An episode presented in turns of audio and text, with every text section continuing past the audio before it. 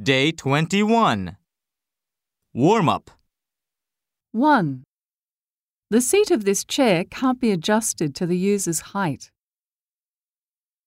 2. This digital camera has the ability to capture various scenes very easily. 3. He earns an average wage by working at many building sites. 4. If you take this train to Fukushima, you will reduce your journey time by up to 30%.